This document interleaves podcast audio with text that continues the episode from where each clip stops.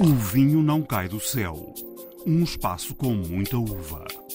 O Douro requer dezenas de castas, mas vive, sobretudo, de no máximo uma dúzia de castas. Aqui nos vintage da Quinta da Rueda, número um, a identidade, a identidade local desta quinta aqui no coração do Douro, pé da, da Vila do Pinhão. Tinta Roriz é uma casta que não pode estar num solo muito fértil, porque senão produz muito e a qualidade baixa. E cada ano climático tem características próprias. Não é fácil ser-se viticultor. A minha maior felicidade é só fazer vinho do Porto. Olá, sejam bem-vindos a mais uma edição de O Vinho Não Cai do Céu. E hoje a parte de Leão é uma belíssima aula de viniticultura dada por António Magalhães em plena Quinta da Rueda, no Douro Vinhadeiro, praticamente ao lado de Pinhão. É uma viagem imperdível pelas castas e pelas técnicas de vinificação do Douro.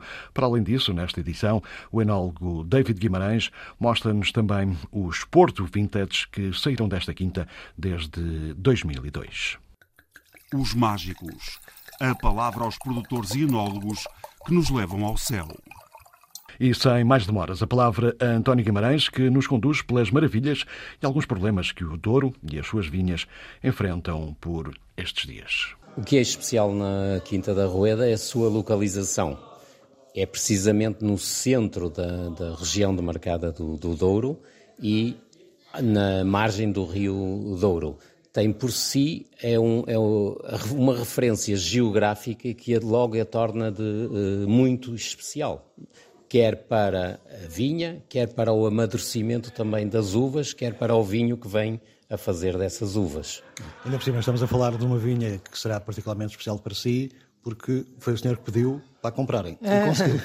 É uma história, é uma história curiosa. Uh, antes de, no fim da década de 90, um dia uh, Adrian Bridges uh, perguntou-me qual a, a, quinta que gostaria que nós tivéssemos no, no nosso património. E eu disse-lhe, indiscutivelmente, eu gostaria que a, que a Fladgate, que na altura ainda não era Fladgate, viesse a ter do seu património a Quinta da, da Rueda. E a conversa morreu aí.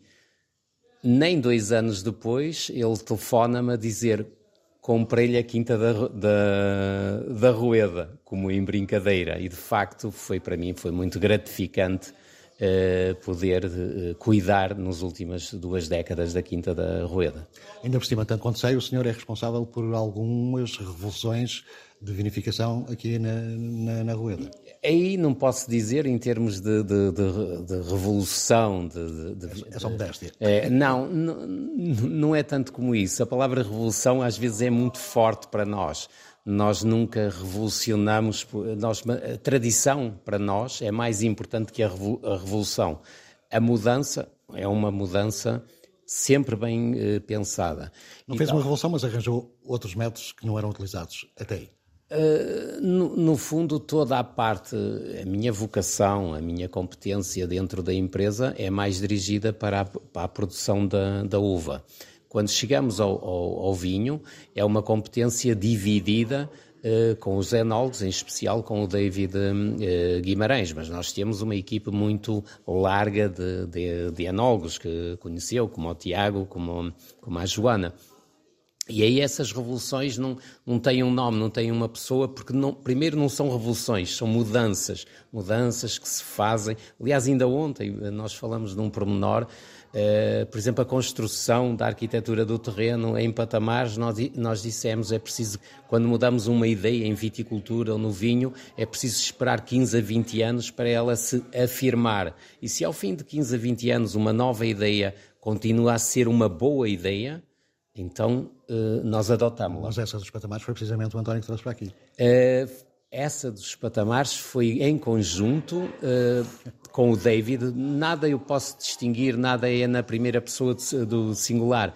É em conjunto com, com o David e a maior felicidade é poder é trabalhar numa empresa com, a, com o espírito da, da Flatgate, onde é tudo discutido de uma maneira muito, muito sã e, de facto, no, no, no, fim da década de 90, nós tínhamos uma insatisfação muito grande com a arquitetura do, do, do terreno. E havia um, um, aspecto particular que tínhamos que, que resolver. toda a viticultura de encosta, toda a viticultura de montanha no mundo, a primeira preocupação do viticultor é defender a terra da erosão das chuvas. E o Douro tinha, no Douro pós uh, uh, anos, a década de 60 e sobretudo na década de 80, de, uh, desleixou essa premissa, descuidou a proteção do solo da erosão e com a revolução da construção dos, dos, novos patamares, essa construção guiada por laser em 2002, que depois em 2009 vem a, a vencer o prémio BES Biodiversidade, foi sim, aí tem razão, foi uma revolução. A Quinta da Rueda, apesar de ser um espaço mais ou menos único, tem vários métodos de, de vinificação. Fale-me um pouco deles, de, das diferenças essenciais. No fundo, não é tanto o método de vinificação que nós vamos uh, mudar, mas a origem das uvas. Nós temos um, um, há um puzzle na montanha, não há um único modelo de, de, de vinha. Essa é a grande, também outra grande diferença em relação ao Douro. O Douro pós-Xiloxera vive com um modelo de vinha. O Douro, depois da década de, de 60, por causa, da, sobretudo, da imigração, da perda de mão de obra, revoluciona a sua viticultura e desmultiplica-se em vários modelos de, de, de, vinha. E os modelos de vinha, por si só, representam hum, eh, diferenças. E é preciso estar sempre muito atento à maneira como vão naturalmente amadurecer as uvas neste ou naquele modelo de vinha e levá-lo, de facto, a uma vinificação uh, uh, que estejam uh, de acordo. Sempre dentro do princípio que é vinificação tradicional, e agora voltamos a, a, juntar a palavra revolução com, com a palavra antagónica quase de tradição, o método de vinificação em lagar, com pisa a pé, vai ser aquele que vai exprimir com mais, uh, uh, com mais qualidade, no fundo, as melhores uvas da, da quinta. Portanto, não é só preciso uh, escolher as uvas, mas é preciso escolher o seu método, de, o seu modo de, de vinificação, até porque o, o, método de vinificação em lagares é muito exigente em mão de obra. Dê-me alguns exemplos das preocupações que tem em pôr uma determinada casta mais a sul, mais exposta uh, ao sol, com menos vento. O Douro precisa de todas as castas que ele tem, embora não precise de, de dezenas de castas. O Douro, uh, o Douro requer dezenas de castas, mas vive, sobretudo, de no máximo uma dúzia de, de, de castas.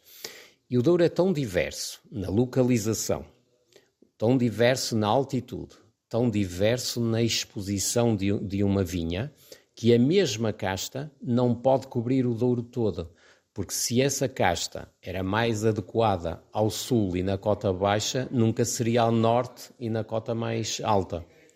E esse é a grande característica do Douro. Primeiro, as castas do Douro são autóctones, ou tornaram-se tradicionais no, no, Douro, e preenchem todos os, os, os requisitos Falando em, em extremos, uma casta de ciclo longo, de amadurecimento tardio, como o tinto cão, é uma casta que nós vamos colocar sempre nas cotas mais baixas e na exposição poente.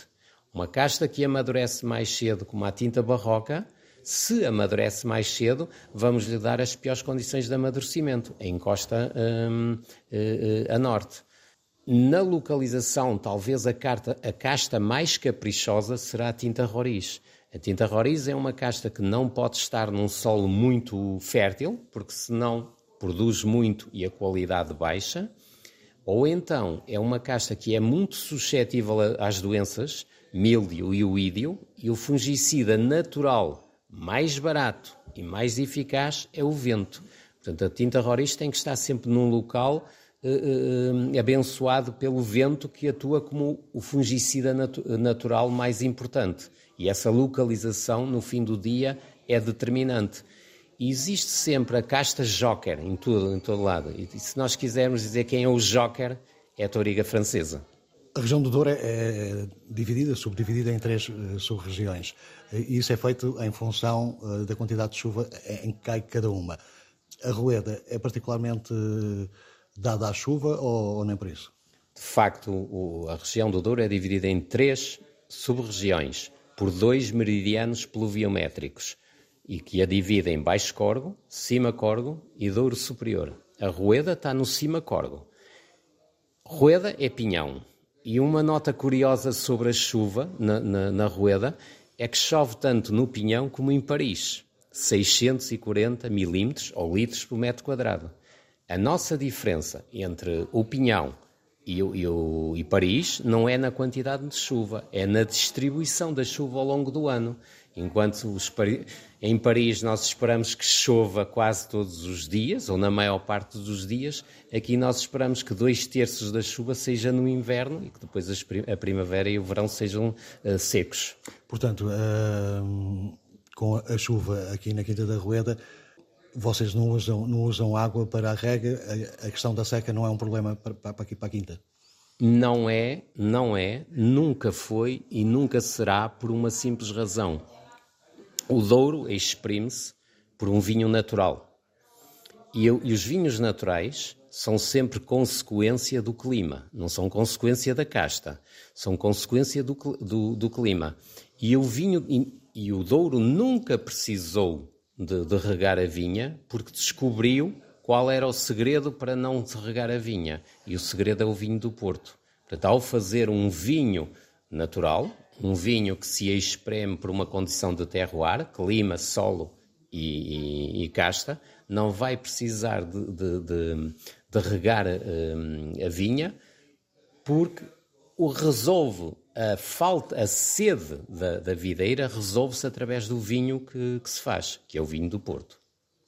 Ontem falou também de um, de um conceito interessante, o, o, o tal pódio de três fatores fundamentais para fazer bom vinho. Sim, é Fala um, um bocadinho Exatamente, disso. sim, é uma, é uma imagem, é uma imagem quase infantil, mas traduz muito bem o que é um, o que é um terroir. Se nós quisermos explicar o que é um terroir, e, e Álvaro Moreira da Fonseca, por exemplo, eh, concretizou de uma maneira magistral no cadastro vitícola da região eh, do Douro, um terroir pode-se, por abstração, imaginar-se um pódio olímpico, em que a medalha de, de ouro eh, cabe, quem a ganha é o clima, a medalha de prata é o solo e a medalha de bronze é a casta. No Douro e no Douro do vinho do Porto, a medalha de ouro é o clima, é o clima que, que vai definir o vinho e nunca se dá a primazia à, à, à casta, à medalha de bronze. Ontem deixou uma frase que eu achei, durante a nossa visita, uma frase que eu achei curiosa. Às vezes o Douro tem momentos felizes. Isso significa exatamente o quê? Às vezes o Douro tem momentos felizes. Se quer que lhe diga, é assim, a minha vida é ligada ao Douro, é ligada à agricultura. A agricultura é uma atividade muito incerta. Uh, nunca sabemos o dia de, de amanhã. E sempre que, que, vem uma má notícia, ou porque o sol é mais, a chuva é menos, vem sempre um amanhã uh, uh, compensador. E de facto o que nós vivemos é de facto temos que nos agarrar a esses momentos felizes, porque não é fácil, não é fácil ser-se viticultor. E não é fácil, sobretudo, quando se é viticultor numa região em que, em que estamos condicionados eh, pelo clima, pelo sol natural e não modificamos essas, essas condições. Se nós artificializássemos a, a, a, nossa viticultura, e o maior artifício que existe é, por exemplo, a rega da, da vinha, naturalmente nós, no fim do dia, teríamos eh, seríamos, não, não era mais felizes, teríamos uma vida mais tranquila. Mas eh, quando estamos ligados à, à natureza, às vezes temos momentos felizes. Especificamente, por exemplo, no ano passado, nós atravessamos um, um ano absolutamente árido, impensavelmente árido. As, as uvas, as videiras, protegeram-se dessa aridez até à exaustão. E nós tínhamos, era absolutamente necessário ter um outono e um inverno com chuva, mas vivemos muito tempo uh, nessa angústia. E, e, tivemos o melhor outono e inverno que podíamos ter depois do ano de 22 foi o, o outono e inverno passado. Foi um momento feliz. Uma outra frase que, marcou da, da, nossa visita, eh, que o senhor disse, foi a melhor casta de uma quinta é aquela que consegue o consenso entre o enólogo e o vitinicultor. É, como é que isso funciona? É mesmo assim? É mesmo assim, é uma verdade. As castas, há muitas castas pelo mundo fora e nós no Douro temos muitas, mas há castas que são a realização do viticultor. O viticultor, eh, de uma maneira geral, por exemplo, tinta roriz. Tinta roriz uh, dá felicidade a qualquer viticultor. É fácil de conduzir, o seu, a sua mod, o seu hábito de crescimento é ereto, tudo é fácil trabalhar na tinta roriz. E depois compensa através da, da, da produção.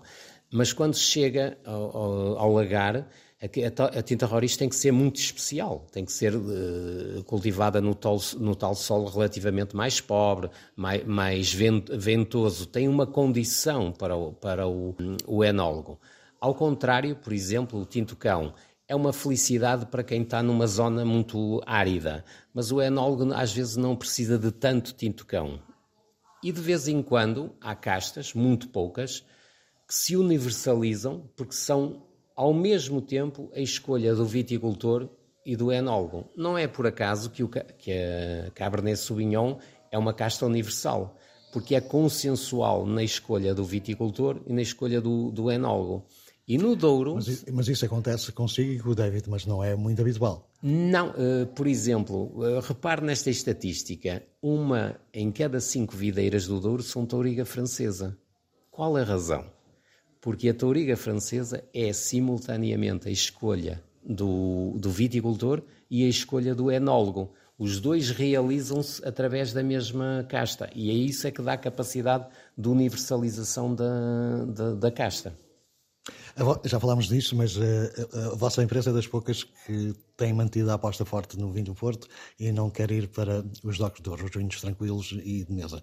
Porquê? Não se querem dispersar, querem concentrar tudo no, no Porto e fazer bons portos, em vez de fazer eventualmente hum, portos maus e depois eh, portos tranquilos maus também? De, de certa maneira, vamos então por partes. Em primeiro lugar, acho que competiria à, à, à empresa em si, à administração da empresa, fazer, dizer, essa, definição. fazer essa definição. Eu posso lhe dar um ponto de vista pessoal e egoísta, de certa maneira. A minha maior felicidade é só fazer vinho do Porto. Porque eu entendo que a região do Douro se realiza sobretudo pelo vinho do, do Porto.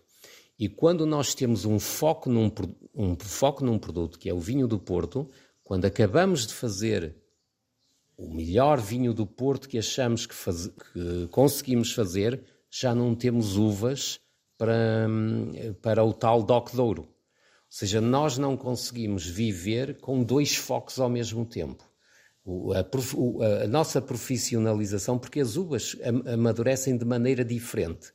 E à medida, o DOC Douro é uma denominação de origem recente. E nas próximas décadas, vindo ao de cima toda a verdade, nós vamos ver que os caminhos do DOC Douro e o caminho do vinho do Porto, através da viticultura, vão ser caminhos divergentes. Logo à partida, logo à partida, porque o, o vinho do Porto resolve a sede das videiras.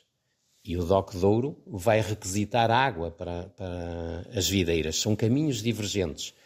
Depois, porque o, do, o, o, vinho do Porto vai chamar todas as castas para a plateia e o, e, o, e o Doc Douro não. O Doc Douro é muito mais elitista. É um, é, um, é um cinema muito pequenino em que a plateia é reduzida e, só precisa, e, e não precisa de toda essa complicidade, essa complexidade das, das castas. O Doc Douro é uma, é uma denominação de origem recente. Hoje vivem, na, coexistem na mesma uh, videira. Mas uh, tudo se vai uh, afirmar para que eles sigam caminhos divergentes e venhamos a ter eh, vinhas vocacionadas para uma denominação de origem e outras vocacionadas para outra denominação de origem, com uma ressalva: é que o vinho do Porto será sempre o vinho presente na região. E, e quando hoje falamos de, de, cenários futuros e que nos vem sempre a ameaça dos, das mudanças uh, climáticas, eu não tenho dúvidas que se há região no mundo que serve de laboratório vivo para as mudanças climáticas, se há região no mundo que está melhor preparada para as mudanças climáticas, se há região no mundo que tem os vinhos melhor uh, uh, preparados para as mudanças climáticas, é o Douro. N não há dúvida nenhuma que todo o mundo, o mundo inteiro, uh, se encontra dentro do, do Douro. Nós podemos, ao percorrer o Douro, o Douro, encontrar sempre um bocadinho de todo, de todo o mundo, melhor ou pior, mas nós vamos encontrar o mundo inteiro dentro da concha vinheteira do Douro. Também acha que, tal como o seu enólogo, que os anos 70 e 80 foram maus em termos de produção do Porto, depois houve uma recuperação nos anos 90 e agora se dá-se a ter uma espécie de uh, danos de ouro? Concorda com, este, com esta observação? Concordo. Acho que quando diz o Enol está-se a referir especificamente então ao David, e aí o campo do David e a visão do David vai mais longe porque vai até a falar nas aguardentes, na qualidade da aguardente. Mas há de facto de origem as vinhas. As vinhas dos anos 80 foram vinhas mal pensadas, nas vinhas do, dos anos 70. Tudo começou nos anos 70 porque houve houve que ter uma reação muito rápida à perda de mão de obra barata no Douro. O trabalhador do Douro foi sistematicamente eh, mal pago e teve que foi obrigado a, a, emigrar. E o Douro ficou vazio de trabalhadores. Então era preciso substituir as pessoas por eh, máquinas. E essa substituição foi precipitada, com modelos de, de, de vinha que trouxeram novas filosofias que se mostraram erradas primeiro lugar, a arquitetura do terreno, que não protege o sol da erosão. Segundo, reduzir o número de castas. Terceiro, baixar tremendamente a densidade de plantação. E quando se eh, baixa a densidade de plantação, é preciso substituir por porta-enxertos mais uh, produtivos. Uh, e, e, tudo se, se alterou. E, essa, e essas, essas vinhas uh, hoje vieram, envelheceram sem se afirmarem com consistência qualitativa. Foram um erro. Mas esse erro, às vezes, uma lição que eu tenho é assim: será que nós no Douro fomos nós a cometer esse erro? E quando nos anos, hum, eh, nesta década, no princípio deste século, aliás, visitei o Priorato, percebi que a revolução que havia no, no Priorato era no sentido de repetir os, o, os, os, erros que o Douro tinha cometido 20, 30 anos uh, antes. O que quer dizer que o homem está sempre pronto a repetir os, os, me, os mesmos erros com os mesmos argumentos e se por, por, exemplo, quem influenciou mais a arquitetura do terreno de, no, no, no, Priorato e a introdução do, do laser com o, com o projeto Life Priorato foi a Flatgate, que, que revolucionou essa construção no Douro, mas levou esse conhecimento ao Priorato. Eh, durante a visita falámos muito do, do, do Morisco, da casta Morisco, que está desaparecida, quase ninguém liga. Qual a importância da Morisco? É uma espécie de quase pai ou mãe de, de todas mãe, as castas? Mãe, mãe. A primeira justiça que, que é feita ao Morisco é feita pelo uh, Barão de Forrester. O Barão de Forrester, no meado, no meado do século XIX, vem a dizer Mourisco, a casta original do vinho do Porto. Isto diz muito, a casta original do, do vinho do Porto. E o Mourisco sempre esteve presente nas vinhas do Douro, e porque é que ela esteve sempre presente e sempre misturada no meio das outras castas? Nunca houve vinhas extremas de Mourisco. Porque a casta, a flor do Mourisco é uma flor funcionalmente feminina. Não tem capacidade de se autofecundar em cachos e, gerar cachos com produções generosas. Então precisa sempre do pólen de outras castas. E daí ela viver no meio das castas.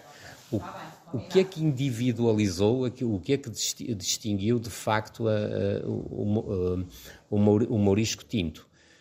Foi ter-se descoberto durante a, a, filoxera a sua resistência natural ao inseto, ao, filo, ao filoxera. E essa resistência fez as pessoas pensar: se ela é tão rústica, se ela não, não, não resiste tanto à, à filoxera, nós temos que lhe buscar essas qualidades. Mas havia um problema: o Maurisco não tinha aptidão, não tinha estatuto, estatuto enológico. E era preciso dar-lhe estatuto enológico. E aí foi um momento mágico, um momento. Ou, ou, ou regressando à nossa pergunta anterior, estes tais momentos felizes, que também sempre os, os houve. Foi outro momento feliz. Foi uh, uh, com, através do pólen da touriga, que na altura não era touriga nacional, mas era considerada no pré-filoxera a, casta, a melhor casta para o vinho do Porto pegar nesse pólen, cruzar com as flores femininas do, do mourisco e produzir uma série de descendência que com grandes uh, uh, uh, virtudes enológicas, das quais a rainha é ou a maestrina, se for uma orquestra de, de castas, a maestrina é a tauriga francesa, é de, é de facto a maestrina de todas as castas, mas a, o, o, outro exemplo é a tinta da barca, a tinta barroca, etc. Portanto, há uma série de filhas eh, ou filhos de, de, de, de Mourisco. E é isso que é importante no, no Mourisco, como é que um, preservá-lo, porque nós não sabemos se no dia da manhã nós temos que voltar a todo aquele potencial genético que está no Mourisco, mas que não que, que nós não nós não precisamos do Mourisco para o vinho, nós precisamos do Mourisco para a videira, para, para a vinha. E esse talvez tivesse sido o momento mais feliz do Douro. Uh, o cruzamento entre Mourisco e a, e, a, e Touriga. Os segredos e a sabedoria imensa do vitinicultor António Magalhães. A seguir, o análogo David Guimarães mostra-nos as cores e os sabores dos Porto Vintage que foram feitos na Quinta da Rueda desde 2002. Aqui nos Vintage da Quinta da Rueda número um, a identidade, a identidade local desta quinta aqui no coração do Douro, aqui ao pé da, da Vila do Pinhão, e, e tem um perfil eh, muito próprio, eh, muito exótico, eucalipto dos aromas e muito sedoso na prova. Eh, isso é a identidade da Quinta da Rueda. Mas, dentro da questão deste local, nós no mundo do vinho a natureza uh, tem um papel muito importante. E cada ano climático tem características uh, próprias. Um, pode ser um ano mais chuvoso, mais úmido, ou um, ou um ano muito seco, ou pode ser que o mês de julho foi muito quente, um, ou pode ser que depois de agosto foi mais fresco. Portanto, essas diferenças climáticas de ano para ano vai influenciar o perfil de cada um. E no primeiro que nós provamos, o, o 2002 Rueda, este é um vintage marcante para a Rueda, portanto foi o, o, quando voltamos a pôr as uvas desta histórica quinta em lagar para ser pisadas a pé, 2002 eh, até foi uma vindima que até foi marcado pela chuva. E, e onde este vinho tem a identidade da quinta em comparação por exemplo, com 2004 é mais leve. 2004 foi um ano mais fresco. E aqui vê-se a, frescura, a pureza da fruta, ainda que ele tem 19 anos, mas mantém esta, esta frescura, esta elegância tão grande. Se saltarmos mais à frente, temos aqui o, o 2012. Eh, nós, eh, em 2011, tivemos aquele vintage histórico de 2011 que foi classificado como um dos grandes um, vintage dos séculos e, e vir logo a seguir é sempre, uma, é sempre uma grande responsabilidade, é muito difícil. Mas quando provamos este 2012, a, a, a pureza dos taninos é muito fino, não tem a dimensão do 11, mas tem muita pureza e muito elegante, que é exatamente estes vintas da Rueda vão evoluir mais rápido do que os anos clássicos. Mas isso também é o que os torna mais atrativos de os consumir mais jovens. 2015? Diferenças? 2015 uh, também uh, foi o início de um ciclo de, de quatro anos muito, muito bons. Nós estamos habituados que numa década temos três anos que se destacam muito, temos outros anos que são uh, mais fracos e, e, temos anos que não se engarrafa vintage nenhum. E uh, eh, 2015 marcou um ciclo de quatro anos muito, muito bons que há de provocar muita discussão entre os amantes do vinho de qual é o melhor, porque uh, as pessoas vão ter preferências por um ano sobre outro. 15, 16, 17 e 18. E 2015 eh, foi um ano muito bom. Aliás, nós passamos um bocadinho de, de, um espaço no deserto entre a seguir ao 11, um, em relação a um vintage clássico, e quando chegou 2015 havia muito entusiasmo um, na, no, no setor. Um, houve até algumas casas até que chegaram a declarar 2015. Onde eu gosto muito dos 2015, um, são muito firmes, têm muita dimensão, uh, são talvez um bocadinho mais reservados do que, por exemplo, 2016. 2016 foi um ano com uma frescura, uma pureza de fruta, pureza de taninos, que aparece 15 em 15 anos ou mais. E, e, portanto, houve, no nosso caso, nós optamos por declarar o, os 16. 2017 é uma espécie de joia da coroa? E depois, a seguir ao 16, veio o 17. E uh, 17 também é um ano lendário, faz-nos lembrar o grande ano de 1945. É, é engraçado que foi um ano muito quente. Foi muito quente, os vinhos são muito concentrados. Um, onde os 16 têm a frescura, a pureza de um ano fresco, os 17 têm a dimensão, têm taninhos firmes. E neste caso, nós hoje provamos o, o Séricos, que é exatamente o, o vintage da Rueda, produzido só das vinhas que nós chamamos a primeira geração pós-filoxera. Estas vinhas, a mais velha foi plantada na última década do século XIX. Portanto, imagina só a idade destas videiras. E, e fazem, uh, fazem aqui uns vintage que são o máximo no mundo do vinho de, de, de qualidade, de definição e, no caso do vinho de Porto, de longevidade. Estes mais novos, 2018 e 2019, são, são, muito diferentes do, do 17? O 18 e 19 são diferentes, em que uh, o 18 o 18 é uma mistura entre 16 e 17. Portanto, o 18 tem uma vivacidade de fruta muito atrativa, mas com os taninhos firmes uh, também do, do uh, verão quente que foi de, de, de 18. E uh, o 19 já é um ano mais elegante, não tem tanta dimensão como o 18, mas está muito bonito agora e vai, vai evoluir lindamente. Este último, de 2019, ainda não saiu para o mercado. Falta só dizer que o vinho Não Cai do Céu viajou para a Quinta da Rueda a convite da Flatgate. E é o ponto final em mais uma edição. Na próxima edição vamos ter uma entrevista exclusiva com Jason Robinson, uma das mais prestigiadas críticas de vinho do mundo, que passou por Lisboa para apresentar um copo em parceria com a herdade do Roussin. Saúde e boas provas.